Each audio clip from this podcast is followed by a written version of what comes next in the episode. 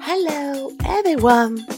欢迎你收听啾啾妈妈故事会原版英文故事。今天给大家介绍幼儿园到小学一年级都适用的《And I Can Read》系列中 Danny and the Dinosaur 的故事，也是小爱酱最喜欢的英文绘本之一。OK，Let's begin. Hi there. Have you ever wondered what it would be like to have your very own dinosaur to ride around on and play with? Well, in this story, Danny and the Dinosaur by Syd Hoff, that is Danny's greatest wish, and it comes true. Let's see what happens. I'll read aloud while you follow along in the book. We'll start at the beginning on page 5, where you'll see the picture of Danny walking up the steps. Are you ready? Then let's begin.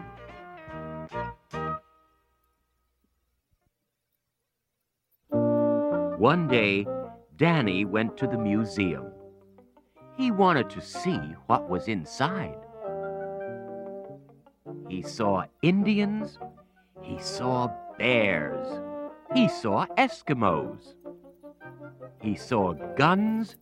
He saw swords. And he saw dinosaurs.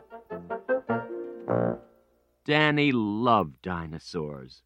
He wished he had one. I'm sorry they are not real, said Danny. It would be nice to play with a dinosaur. And I think it would be nice to play with you, said a voice. Can you? said Danny. Yes, said the dinosaur. Oh, good, said Danny. What can we do? I can take you for a ride, said the dinosaur. He put his head down so Danny could get on him. Let's go, said Danny. A policeman stared at them. He had never seen a dinosaur stop for a red light. The dinosaur was so tall, Danny had to hold up the ropes for him. Look out, said Danny. Ow, ow, said a dog, running after them. He thinks you are a car, said Danny. Go away, dog. We are not a car. I can make a noise like a car, said the dinosaur. Honk, honk, honk. What big rocks, said the dinosaur. They are not rocks, said Danny. They are buildings. I love to climb, said the dinosaur. Down, boy, said Danny. The dinosaur had to be very careful not to knock over houses or stores with his long tail.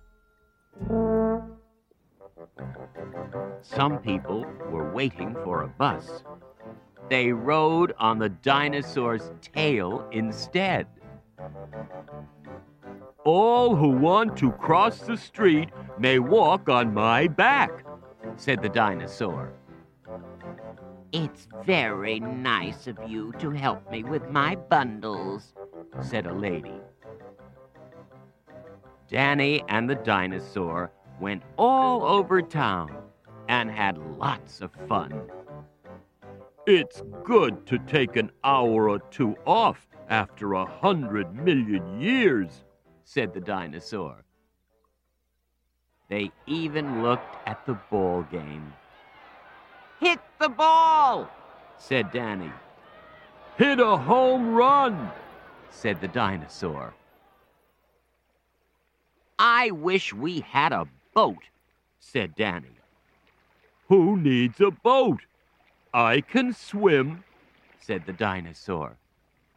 Toot, went the boats. Toot, toot, went Danny and the dinosaur. Oh, what lovely green grass, said the dinosaur. I haven't eaten any of that for a very long time. Wait, said Danny. See what it says? Please keep off. They both had ice cream instead. Let's go to the zoo and see the animals, said Danny. Everybody came running to see the dinosaur. Nobody stayed to see the lions. Nobody stayed to see the elephants. Nobody stayed to see the monkeys. And nobody stayed to see the seals, giraffes, or hippos either. Please go away so the animals will get looked at, said the zoo man. Let's find my friends, said Danny. Very well, said the dinosaur. There they are, said Danny. Why, it's Danny riding on a dinosaur, said a child. Maybe he'll give us a ride. May we have a ride? asked the children. I'd be delighted, said the dinosaur. Hold on tight, said Danny. Around and around the block ran the dinosaur, faster and faster and faster. This is better than a merry-go-round, the children said. The dinosaur was out of breath.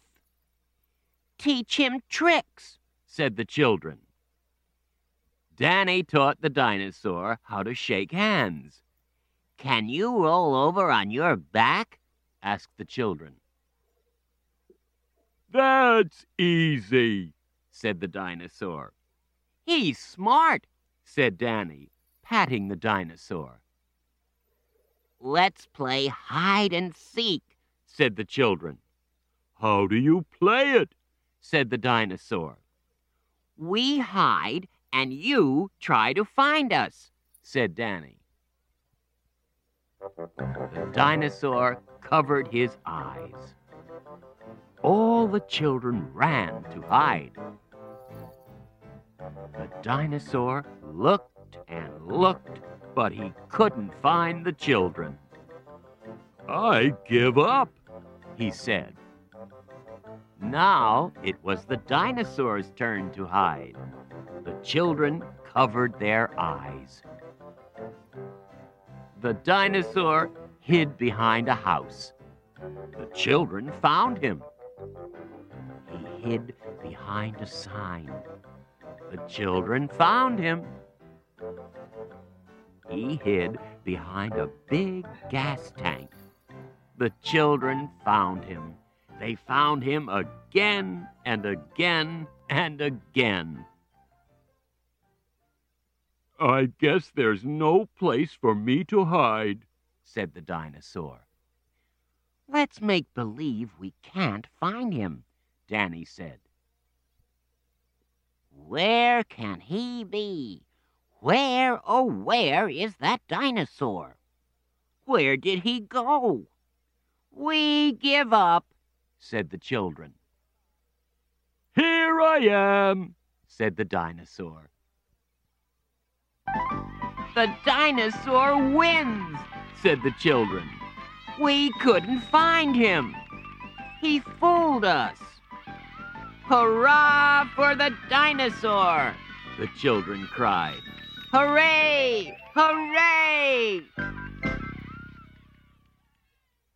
It got late, and the other children left. Danny and the dinosaur were alone. Well, goodbye, Danny, said the dinosaur. Can't you come and stay with me? said Danny. We could have fun. No, said the dinosaur. I've had a good time. the best I've had in a hundred million years. But now I must get back to the museum. They need me there. Oh, said Danny. Well, goodbye. Danny watched until the long tail was out of sight. Then he went home alone. Oh, well, thought Danny. We don't have room for a pet that size anyway. But we did have a wonderful day.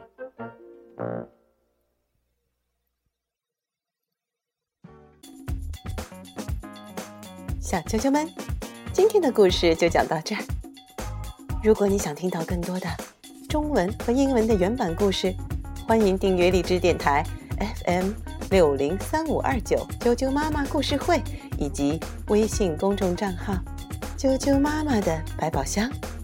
See you.